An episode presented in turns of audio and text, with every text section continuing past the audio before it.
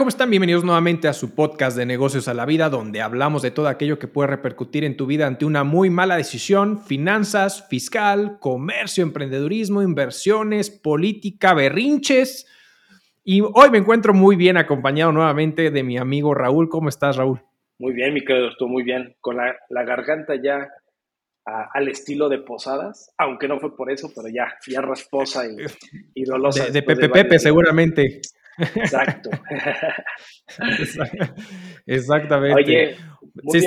dime, venga. Que, dijiste al, final, ya también consideramos berrinches. Ya hablamos también de berrinches porque es lo que últimamente se ha dado en este gobierno.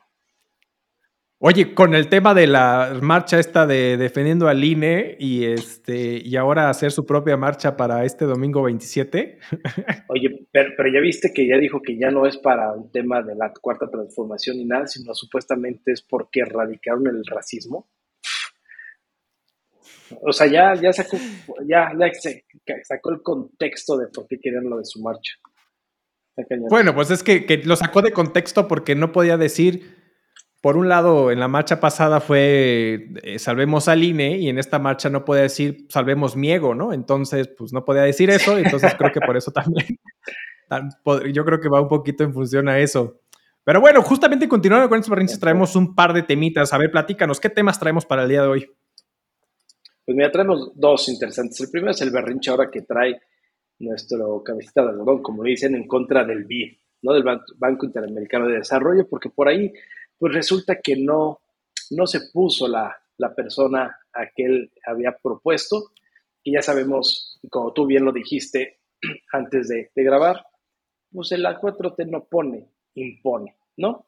Entonces, bueno, tenemos ese primer tema, con un tema de la BID que ya están saliendo más trapitos, más trapitos, y el segundo, híjole, que ese creo que va, a ser el de más, más impacto de, de las noticias que últimamente escuchado, con el tema de que ahora resulta que las plataformas fiscales les quieren obligar a regular su relación laboral y quieren que les paguen seguro social a todas las personas que utilizan la plataforma como medio de trabajo.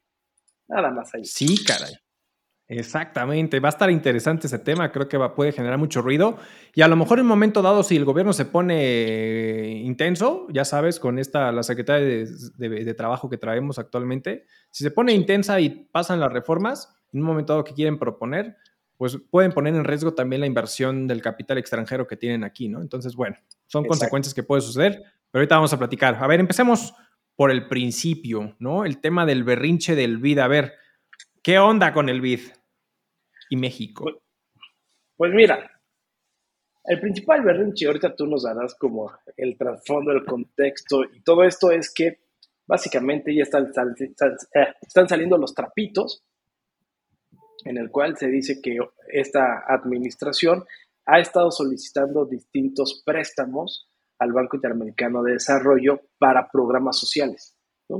Entonces, esto le está volando un poquito la cabeza, además de la situación anterior que ahorita vamos a platicar. Y parte de lo que el gobierno se quiere hacer malabares, ya sabes, es moviéndole por otro y decir, oye, el pasado fue el peor que el presente, entonces, se, están, están, sacando publicaciones, información, decir, oye, no es cierto, nosotros desconocemos este tipo de solicitudes. Y ojo, este gobierno de México ha tenido una, este, una solicitud de crédito o un financiamiento menor al 80% supuestamente realizado con el expresidente Felipe Calderón, que ya sabes que a este brother le encanta embarrar a Felipe Calderón en top, ¿no? Entonces, lo que están haciendo ahorita es empezar a desviar un poco esta situación de los préstamos que han solicitado al BID para desarrollos sociales.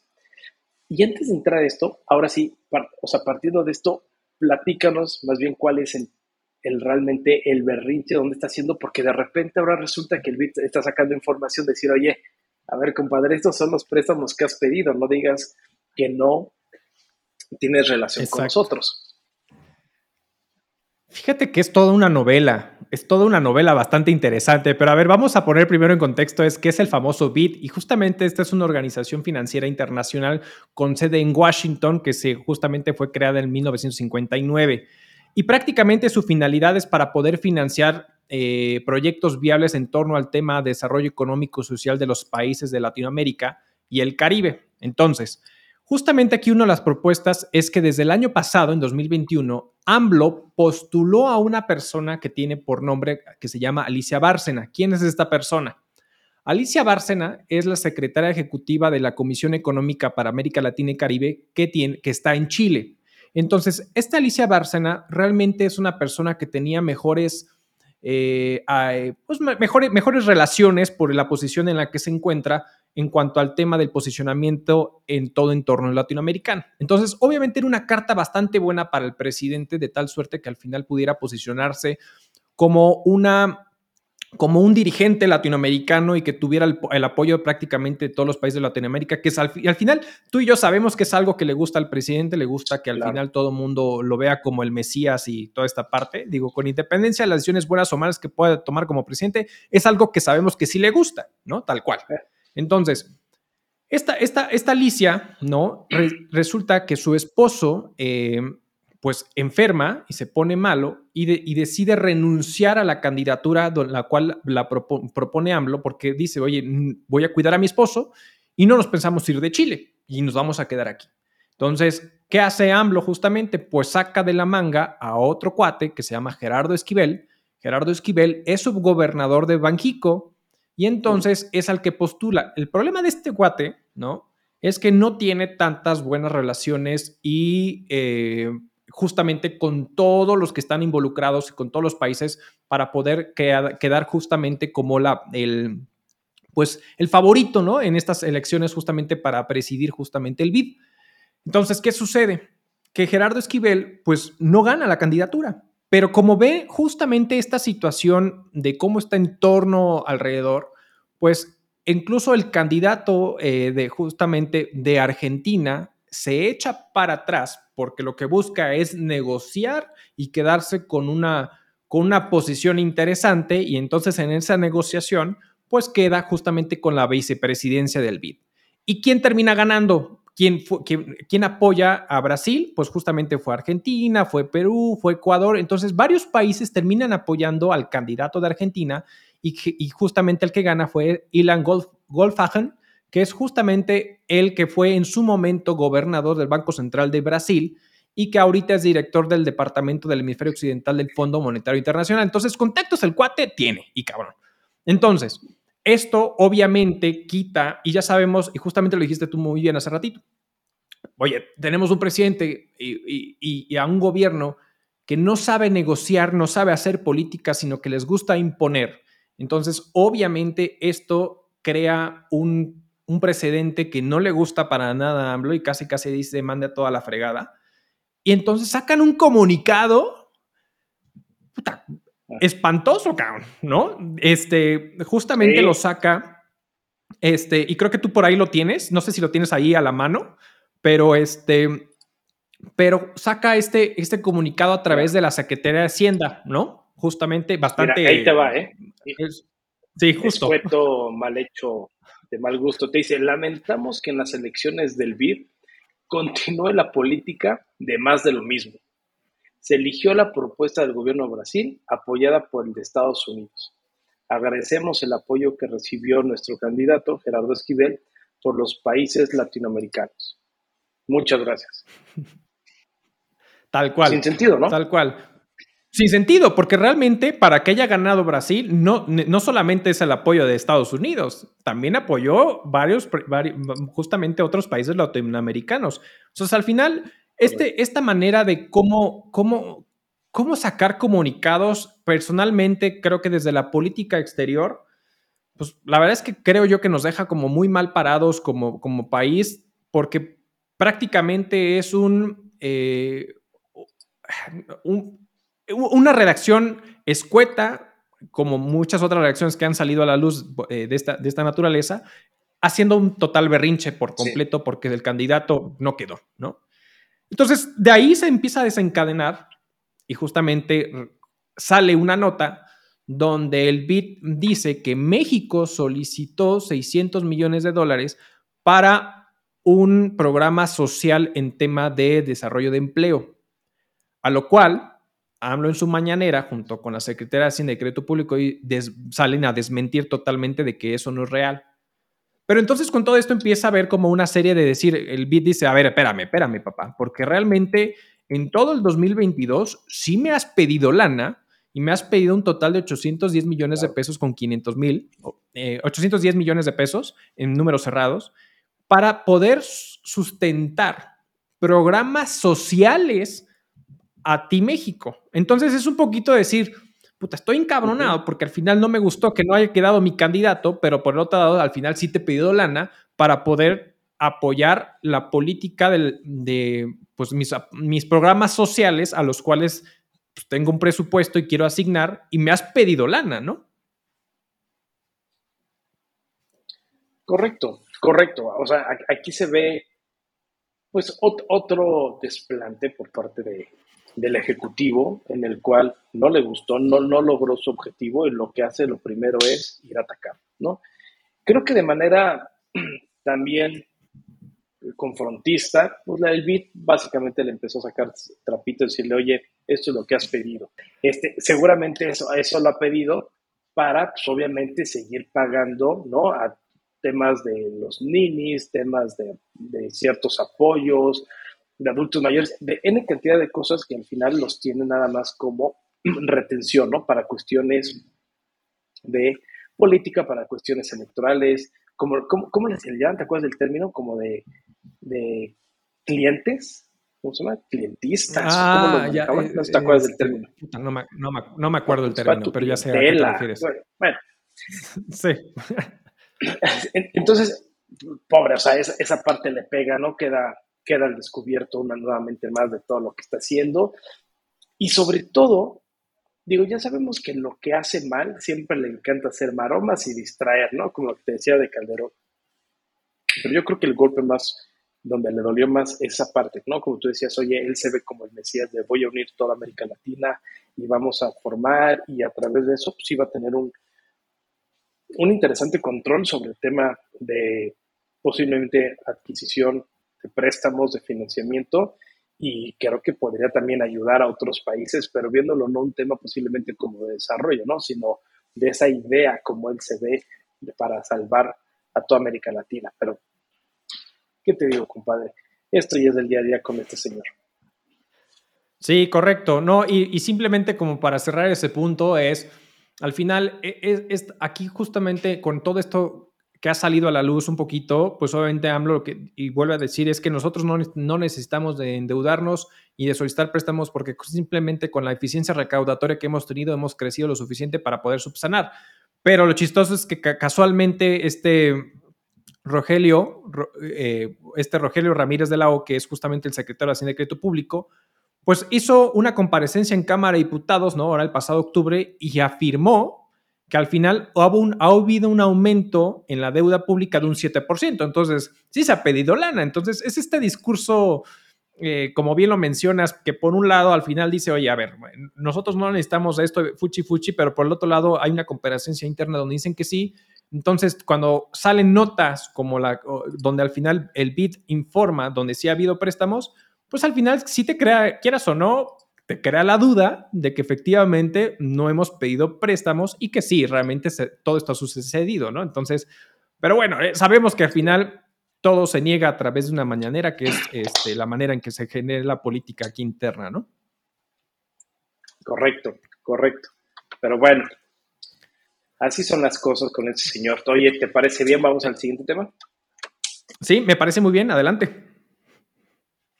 Oye, pues mira, ese tema es que ha causado bastante revuelto y es porque por recomendaciones internacionales o por propia iniciativa, pues tenemos que, por ahí la Secretaría del Trabajo está buscando, ¿no? A través de su titular, empezar a hacer negociaciones. Bueno, Luis María, alcalde Luján, empieza a hacer negociaciones y principalmente negocia declaraciones para decir que pues se deben de respetar los derechos laborales y que debemos de cuidar a todas las empresas que trabajan a través de alguna plataforma como Uber, Didi, Bits, alguna otra, en donde dicen que deben de aportar económicamente al tema del esquema de seguridad social para las personas que laboran como repartidores y choferes, ¿no? Con el objetivo de que tengan, mantengan flexibilidad y el modelo de negocio tal cual existe ahora, ¿no? situación que es bastante controversial, porque no solamente es de, oye,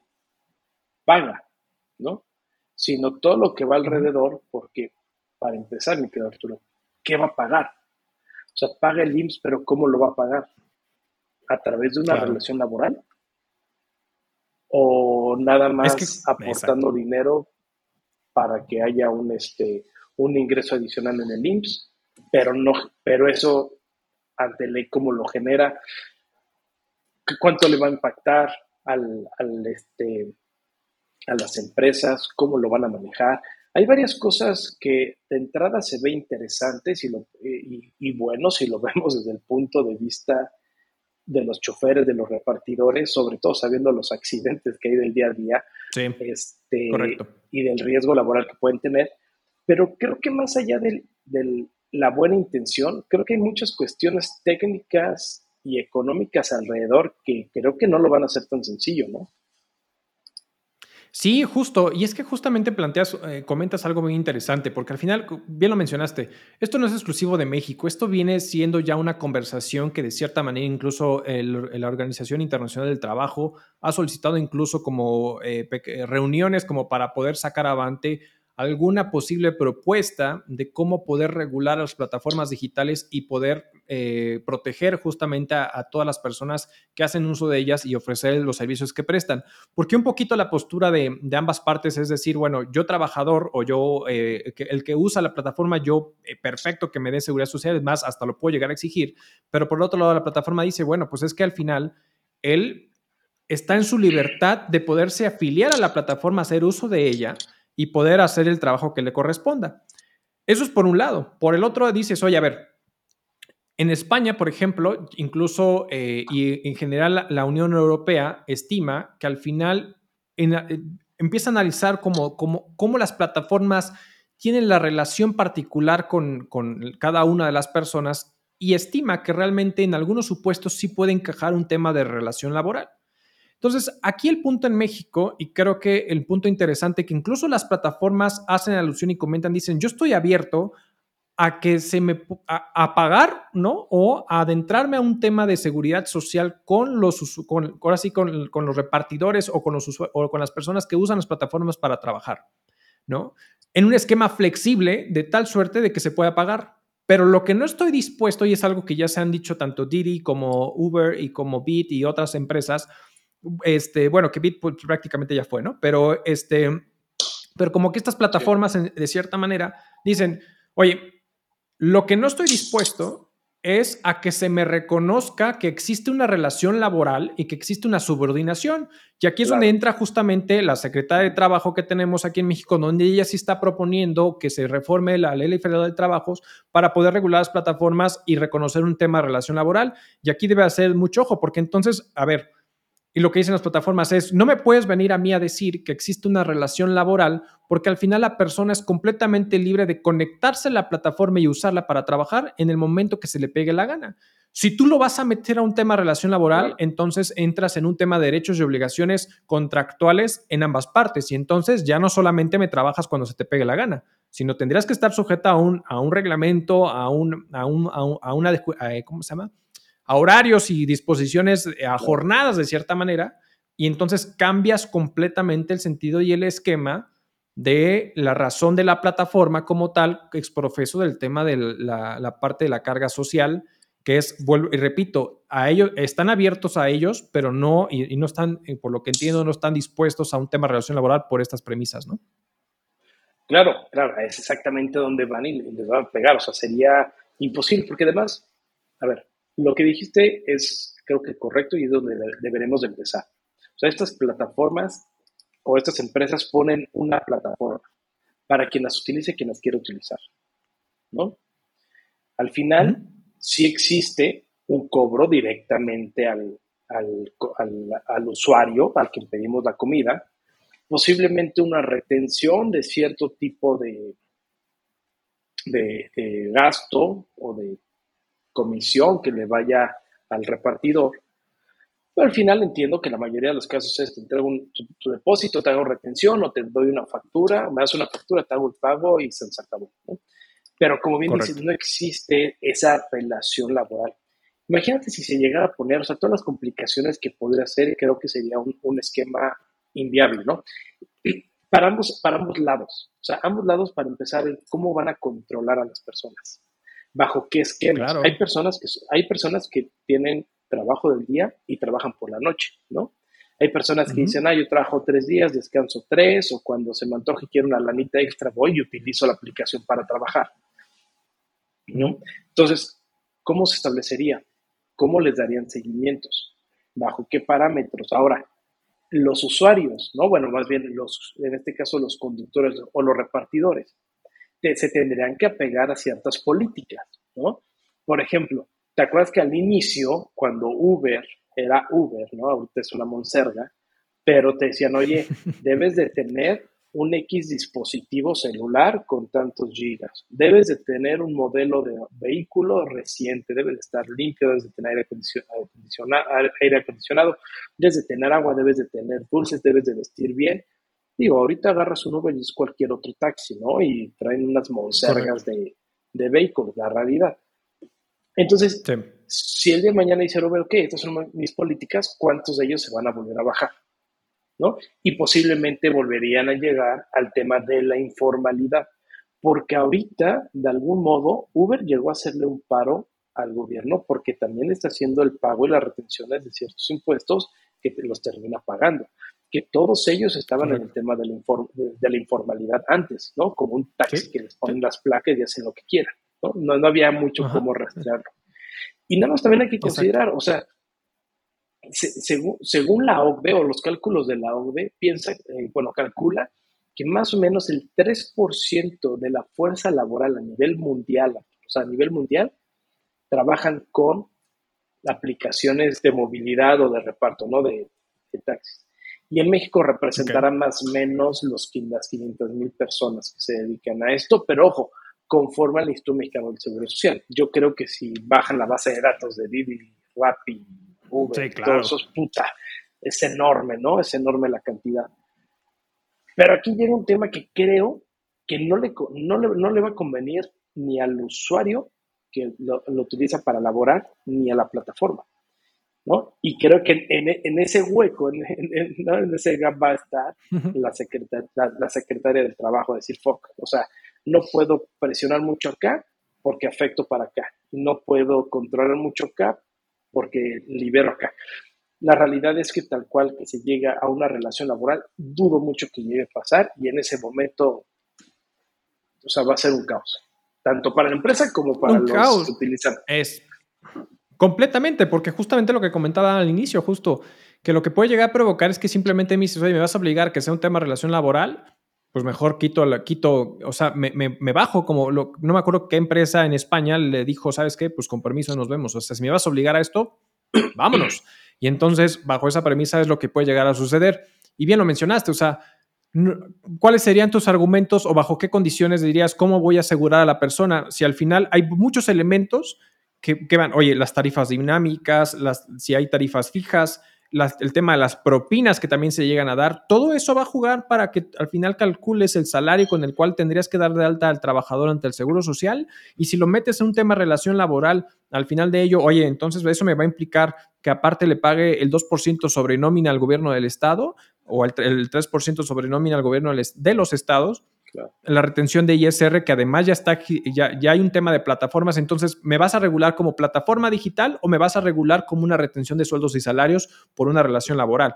Porque si no, me estás grabando dos veces eh, bajo, un, bajo un mismo concepto. Entonces, justamente son como temas que, que tendrían que revisarse y no pudiera ser algo así a la ligera porque definitivamente lo que podrías ocasionar es que perjudiques prácticamente a ambas partes, ¿no? Quitando si vas y lo, y sobre todo si lo vas por el tema de la relación laboral. El tema del seguro social o la seguridad social, el tema, creo que no hay bronca y, vuelvo al punto, las plataformas lo han dicho, estamos abiertos, pero definitivamente en tema de relación laboral no hay manera, ¿no?